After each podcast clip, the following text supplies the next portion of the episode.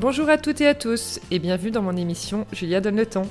Après avoir créé une agence de communication, l'agence chez Julia, j'ai décidé il y a quelques mois de me lancer dans une nouvelle aventure passionnante, ma propre émission de podcast.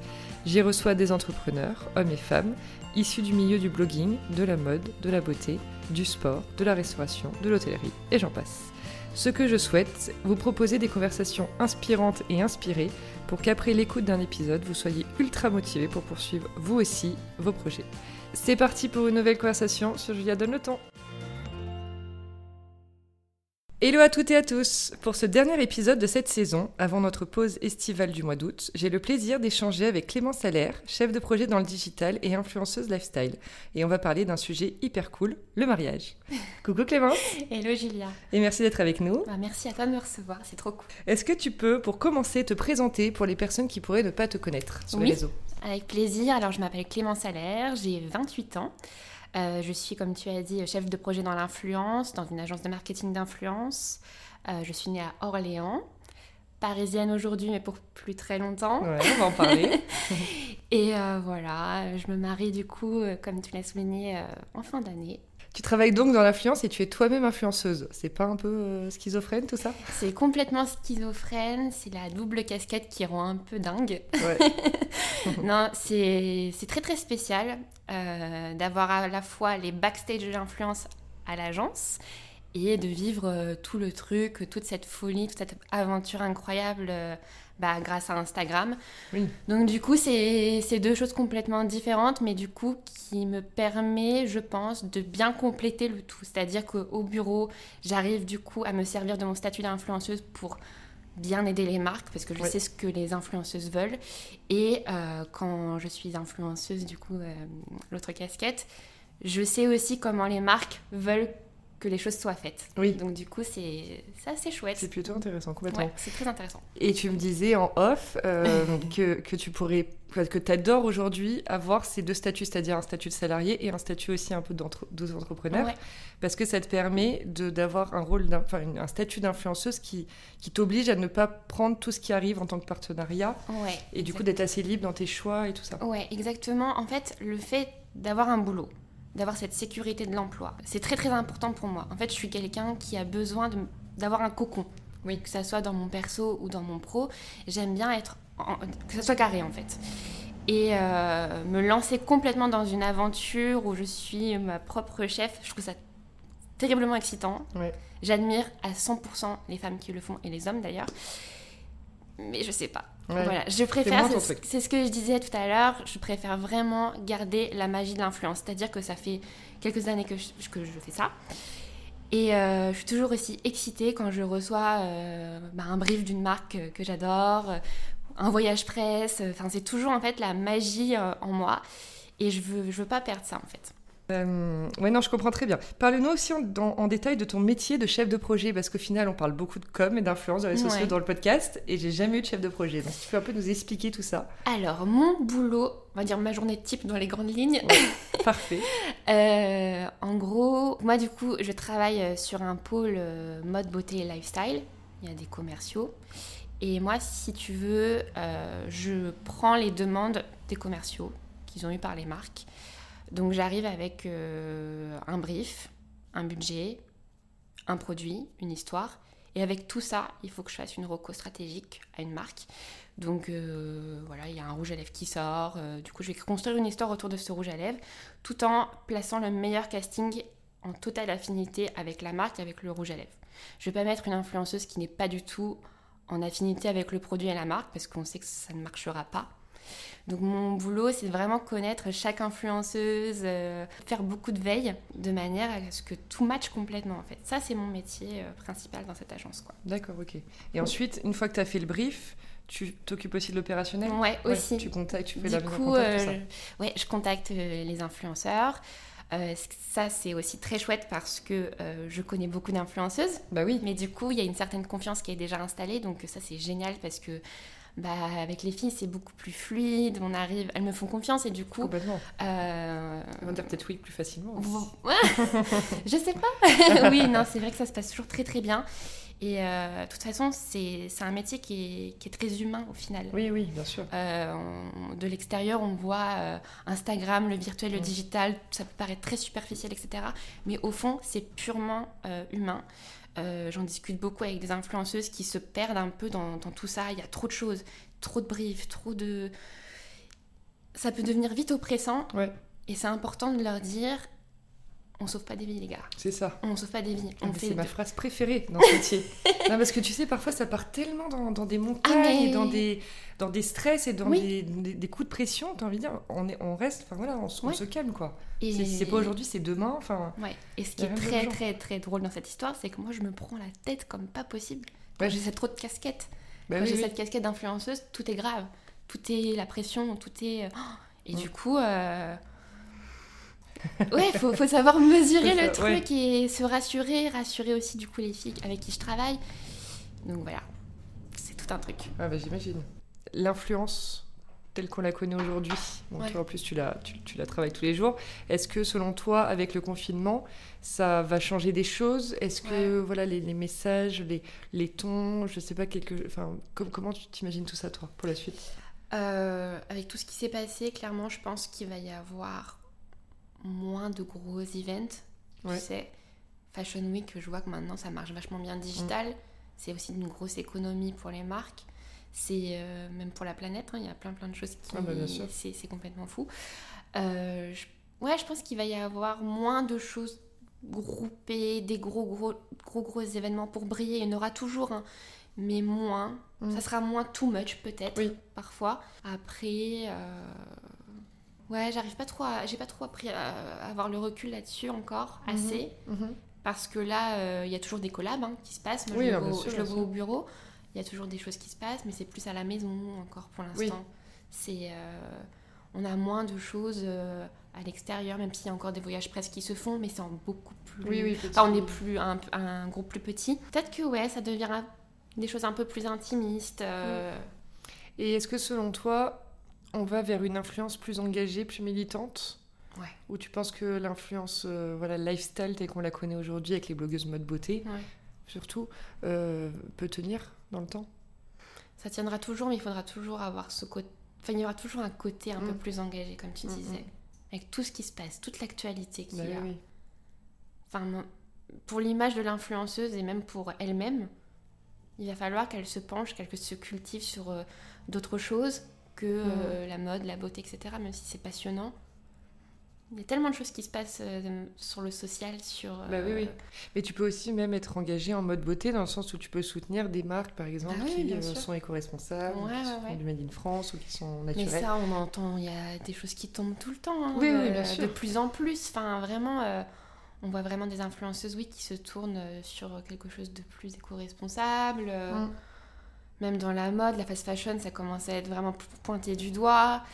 Euh, ouais, il y a plein, plein, il y a vraiment plein de choses qui se passent en ce moment. Et de toute façon, l'influence va forcément euh, déteindre là-dessus. C'est sûr. C'est sûr. Et c'est très bien d'un côté. Oui, bien sûr.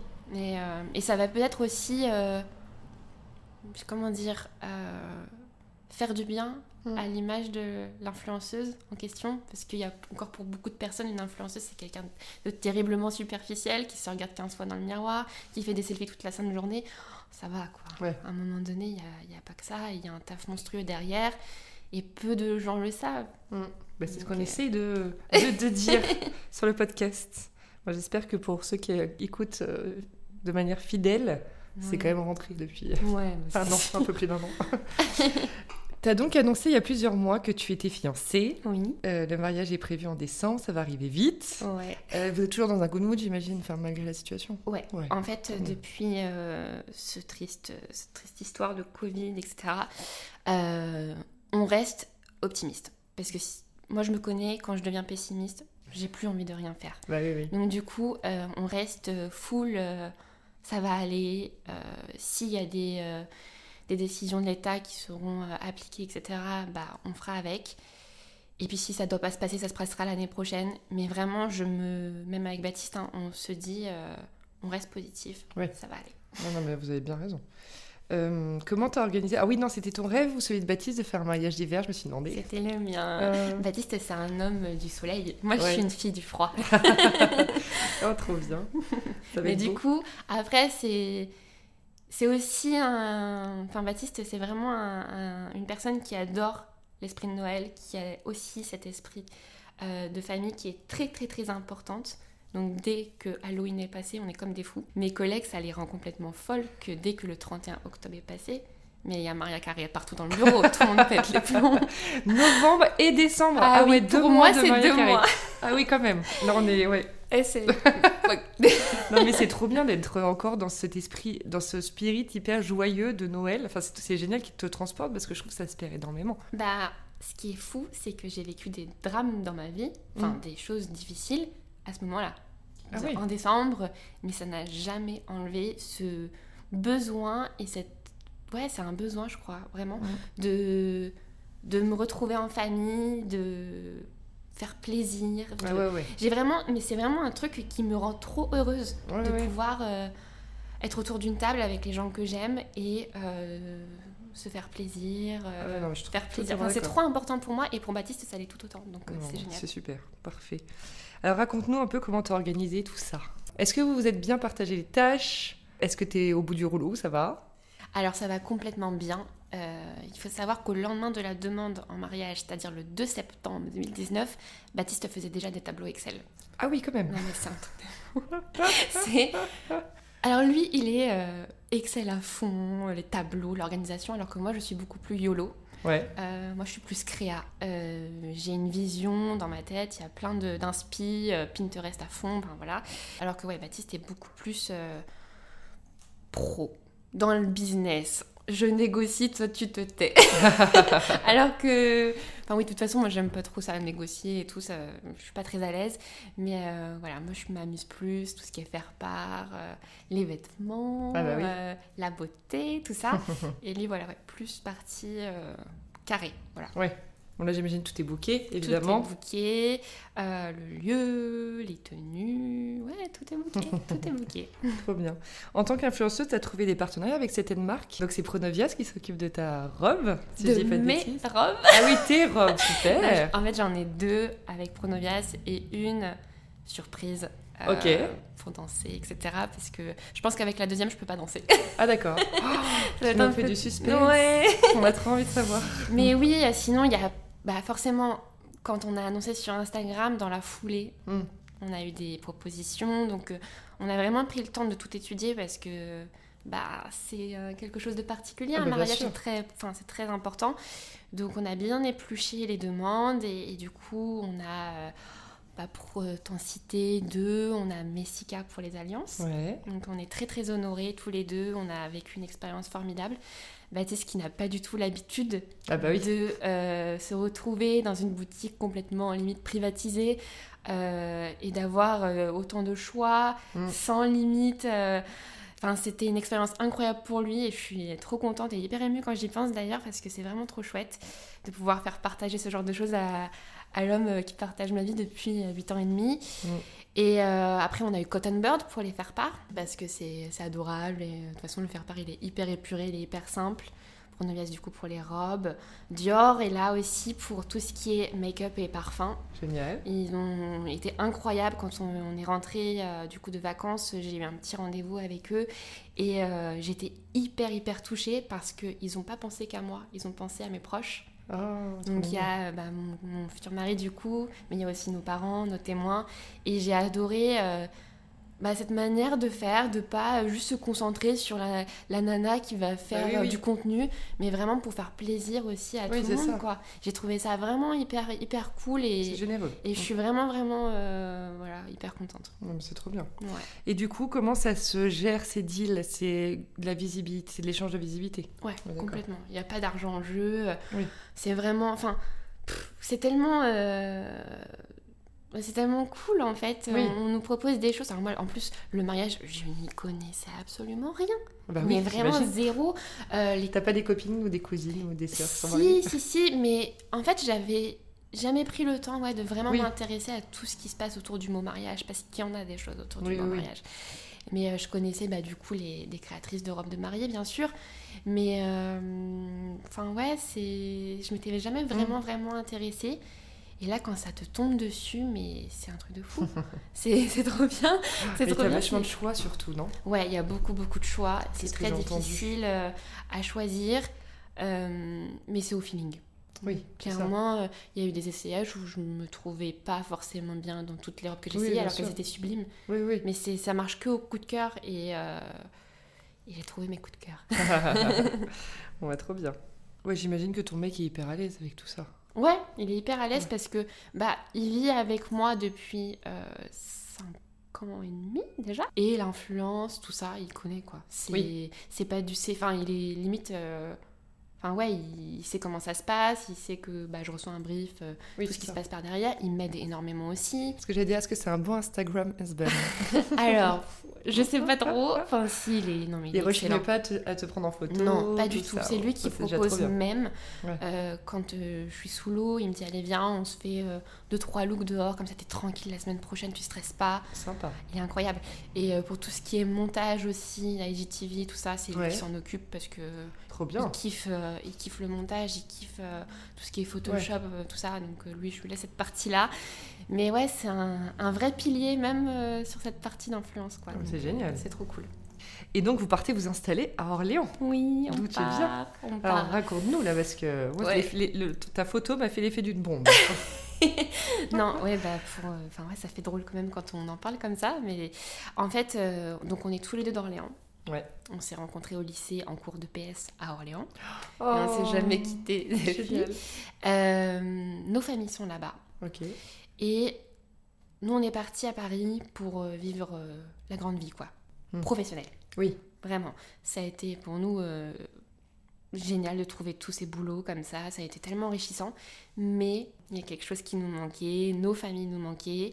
Même si on a plein d'amis ici euh, complètement géniaux, on a aussi des amis là-bas qui nous manquent. Euh, c'est pas la Terre Sainte, hein, Orléans, pour nous, mais presque. c'est non, mais vraiment, c'est un- une ville où on s'y sent très très bien. Oui.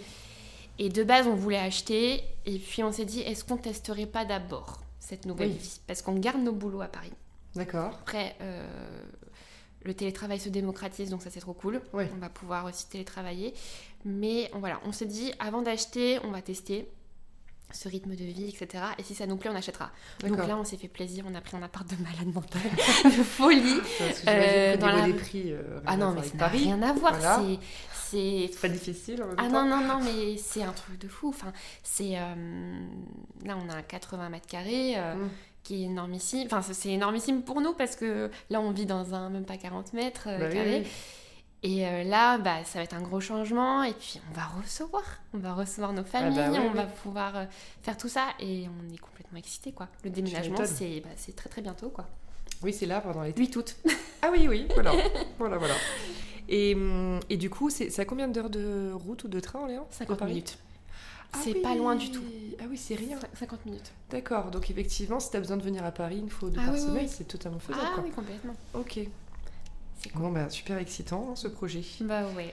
Euh, donc niveau, ouais, j'avais j'avais prévu de te demander niveau boulot, tu vas faire quoi? Voilà. bah voilà. Comme ça, c'est répondu. Euh, et du coup, par rapport à ton statut d'influenceuse, Ouais. on est d'accord que tu, ouais, ça, ça reste, l'équilibre sera le même? Oui, Ouais, voilà. oui, complètement. euh, Déjà avec le travail, j'arrivais moins à sortir pour les soirées, etc., les événements. Donc des fois, je me force parce que quand même Oui. c'est important de, de voir bah, même les filles, les- mes copines, etc., mais aussi euh, les marques euh, que j'affectionne, avec qui je travaille bien. Mais j'arrivais un peu moins. C'était Oui. plus difficile. J'ai des horaires des fois un peu compliqués au, au boulot. Mais sinon, rien ne va changer, clairement. Enfin, Trop bien. c'est trop bien. Bon, bah, génial. Et alors, je voulais te reparler de cet article que tu as rédigé sur euh, la chirurgie esthétique, Ouais. qui a pas mal euh, plu, j'ai l'impression, Ouais. parce que tu étais un peu une des premières à en parler. C'est un sujet assez tabou sur Instagram, je trouve. C'est clair que c'est complètement tabou. Mais euh, je sais pas, en fait, je sais pas pourquoi je vais décider d'en parler. Je me suis dit, euh, en fait, avant mon opération, avant que tout ça se passe, j'ai cherché des articles, j'ai cherché des vidéos YouTube, Le témoignage. des témoignages, ouais, des trucs euh, vrais. Des... J'avais envie de me rassurer aussi parce que c'est pas anodin une opération comme ça. Bien sûr. Surtout avec le passif que j'avais par rapport à bah, du coup ma poitrine, etc. Et je trouvais pas. Je trouvais pas un truc un peu sincère, un peu brut de décoffrage, parce qu'il faut dire les mots dans ces, dans ces moments-là. Mm. C'est toujours trop lisse. Et puis, euh, je sais pas, je me suis dit, je vais faire un article. Et je sais pas combien de retours j'ai Mm. eu de femmes qui sont passées par là, qui ont eu le même souci que moi et qui euh, sont passées par la case chirurgie. Et le nombre de femmes qui sont complètement complexées. J'ai eu des témoignages mais hallucinants de femmes de, où les parents voulaient pas parce que voilà la chirurgie esthétique ça a une, ça a une mauvaise image, Oui. c'est tout de suite très télé-réalité, etc. Mais aujourd'hui, il y a, enfin, la chirurgie esthétique, il y a beaucoup de docteurs et de chirurgiens font en sorte que ça soit très très naturel. Bien Enfin, sûr. et c'est un sujet je- qui passionne complètement, Mm. mais qui est complètement tabou. Après là, je vois de plus en plus de langues qui se. Qui- Oui, qui se j'ai vu après ton post. hein. Ouais, un Ouais, petit peu. J'ai l'impression que tu as lancé une petite vague. Ouais, ou bah. C'est c'est- c'est pas dramatique, c'est pas vulgaire, c'est pas. Ah, bien sûr. C'est c'est- c'est une décision propre à soi en fait. Et moi j'ai réfléchi à ça euh, pendant, euh, je sais plus ce que je disais dans l'article, mais 5 ans avant de passer à, à l'acte euh, avec mon chirurgien. Et euh, non, je voulais écrire un article vrai avec euh, des mots durs, des trucs pas glamour. Ouais. C'est pas grave, c'est ce que les gens, je pense, veulent lire pour se rassurer aussi pour prendre des décisions. Bien sûr. Et après, j'ai eu beaucoup de, même de, de copines qui m'ont demandé comment ça s'était passé, parce que c'est quelque chose qu'elles ont envie de faire, pas forcément la poitrine, hein, autre chose. Ouais, ouais. Mais voilà, cette peur de euh, pff, comment on va me juger, etc. Mm. Mais au final, euh, j'ai eu zéro jugement. Zéro jugement. Bah ouais, je me suis pas pris un taquet. Zéro. Ça a été juste des merci, merci d'en parler, parce que euh, on voit que certaines en font, mais elles disent que non. Oui, Pourquoi c'est c'est tabou Euh, Ouais, juste euh, ça fait du bien. Ouais, en fait, ça fait du bien, et puis. Puis c'est pas. Enfin, c'est pas grave, quoi. Enfin, Ah bah oui. Non, mais parce qu'il y a, y des, y a- a des- grave, des personnes qui pensent que c'est grave d'en arriver là, en fait, de passer Ah ce ouais. cap. Ah si, si, mais il y a des là gens là. quand... Mais ça, est- c'est les gens qui sont dans le jugement, en fait. juste Oui, oui, oui. Ouais. barre, tu sais, qui vont pas plus loin que le bout de leur nez, en fait. Ouais. C'est dingue. Alors que ça peut tellement être un mal-être et un truc qui te rend vraiment mal, Ouais. tu vois, et de Ah juste oui. de passer par cette étape-là. euh, Enfin, moi, c'est con, je me suis fait recoller les oreilles. T'imagines que si je ne m'étais pas fait recoller, si la chirurgie esthétique n'existait pas quand même, j'aurais eu des oreilles toute ma vie, avoir honte euh, à cacher avec tes cheveux. Enfin, Ouais, ça te rendait c'est juste quoi. pas possible. Et moi et mes trois, mes trois soeurs, on s'est fait opérer, mes deux soeurs, on s'est fait opérer de, de ça, tu vois. Et après, j'ai une soeur qui s'est fait refaire le nez, plein de copines qui sont sur faire faire les seins. Enfin, tu vois, Ouais. c'est. Et puis moi, là, du coup, je me suis rendu compte à quel point, oui, beaucoup de personnes étaient passées par euh, Ah, la chirurgie esthétique. Je pensais pas autant. Mm. Et euh, non, non, c'était vraiment, vraiment intéressant de mettre des mots, euh, exprimer aussi le mal-être que j'avais ressenti. euh, parce que moi, un rapport sexuel, c'était avec un soutien-gorge. hein. Même Ah ouais. avec mon, mon, Ah ouais, mon futur mari. ouais. Et arriver là, c'est quand même compliqué. Ah quoi. bah oui, non, bien sûr. Mais- Et puis c'est pas raisonné. Enfin, Ouais, si t'as ce mal-être, tu peux pas. Tout le monde va te dire, mais non, s'en fout, mais t'as bien poitrine, machin, est très. Ouais. Mais non, si t'aimes pas, t'es, enfin, tu vois, Ouais. t'es pas à l'aise, t'es pas à l'aise. Et oui, j'étais, je, je suis avec Baptiste depuis bientôt 9 ans. Mm. Il s'en fout. Il s'en foutait de la forme de mes seins, mais Bah oui, complètement. oui. Mais c'était moi, en fait. C'était moi le pro qui avait mon problème, qui avait ma frustration. Je n'y arrivais Mm. pas. Et euh, je refusais les voyages presse parce qu'il fallait être en maillot de bain. C'était hors de question. Je pouvais pas. Ah ouais. Ça, c'était vraiment euh, ouais, ça poussé. quoi. Mm. Et puis tu te regardes dans le miroir une fois sur deux, je chialais. Bah oui, oui. Et c'était vraiment de pire en pire, tu Mm, vois. mm, mm. Donc à un moment donné, euh, c'est Baptiste qui a pris la décision. Mais tu le prends ce rendez-vous. Tu le a- fais. Ah non, mais il a pris l'appli là, il a. c'est pris. Et tu te tais maintenant. Ouais. Tu y vas, tu discutes avec ton chirurgien de tout ce qui va pas. Et euh, Bah oui. un mois et demi plus tard, j'étais, au bloc quoi. Ouais. Et je me suis réveillée euh, trop, Trop contente. Trop Ouais, ouais, heureuse. écoute, trop bien. Euh, est-ce que tu peux nous parler un petit peu des questions un petit peu plus intimes de ta Ouais. vision du succès? Qu'est-ce que ça veut dire pour toi avoir du succès dans la vie? Alors, le succès dans la vie, pour moi, c'est d'être épanoui sur le plan pro. Même si on ne fait pas le boulot de nos rêves, qu'on se dit j'aimerais trop faire ça, etc. Mais qu'on est complètement épanoui dans son travail. Pour moi, c'est être complètement épanoui dans sa vie, parce qu'on passe beaucoup de temps dans le- Oui. au travail. Et pour moi, ça, c'est le succès, en fait. C'est euh, de dégager une positive vibes incroyable quand Mm. on fait des projets, d'être performante et de d'avoir la confiance en fait de toutes les personnes avec qui euh, on travaille, Oui. pour moi, c'est c'est top, quoi. Ouais. Tout simplement. Ouais, C'est vrai, l'histoire de confiance euh, ne revient pas très souvent, mais c'est hyper important. important. C'est trop important, surtout avec des métiers qu'on fait. Bah oui, oui. C'est c'est la base. Mm. Avoir la confiance d'un client, d'avoir la confiance d'un talent. Ouais. C'est de refaire des choses ensemble par la suite, de faire, euh, de faire perdurer une collaboration. Enfin, Mhm. Pour moi, c'est vraiment, vraiment important. Quelle est ta vision de l'échec? C'est compliqué hein, quand même, ce genre de questions qu'on se pose quasiment jamais. Bah oui. On en vit tous, de manière plus ou moins euh, élevée, fort. Euh, moi, j'ai eu des échecs dans ma vie. Clairement, des choses qui se sont passées où je me suis dit, bah ça c'est un échec. Mais avec le temps, j'apprends à me dire que c'est pas grave et que c'est surmontable. Euh, Il y a des choses, oui, où je pense que bah il y a plus rien à faire, c'est pas possible, alors qu'il y a toujours quelque chose à faire. Il y a toujours des solutions. Je pense à bah, une défaite, un échec, ouais. Mm. Pour moi, c'est ça. Ouais, C'est garder la positive attitude, Ouais. comme tu le disais. Essayer. Et j'apprends à le faire. Avancer. Hum. Comment tu gères ton stress? On en Ah, parlait là, fin oui. d'année scolaire. On est tous un peu au bout du roule, bon, avec tout ce qui s'est passé évidemment, Ouais, le corona, même si on a parfois pu se reposer, sauf ceux qui ont beaucoup travaillé, mais Mm. là, psychologiquement, je pense qu'on est tous un peu au bout du bout, Ouais. surtout à Paris. Ouais, ouais. Non, c'est clair que ça a été violent. Ces quelques mois là enfermés. euh, nous, on n'avait pas le soleil, on n'avait rien. C'était dur, c'était dur. Mais on a, on a réussi. Ouais. comme quoi, il faut, être, euh, il faut prendre ça comme euh, une victoire. Euh, le stress, je suis quelqu'un d'extrêmement stressé. C'est un secret pour personne autour de moi. Je suis à fleur de peau. Euh, et dès qu'il y a la moindre petite contrariété, c'est une catastrophe.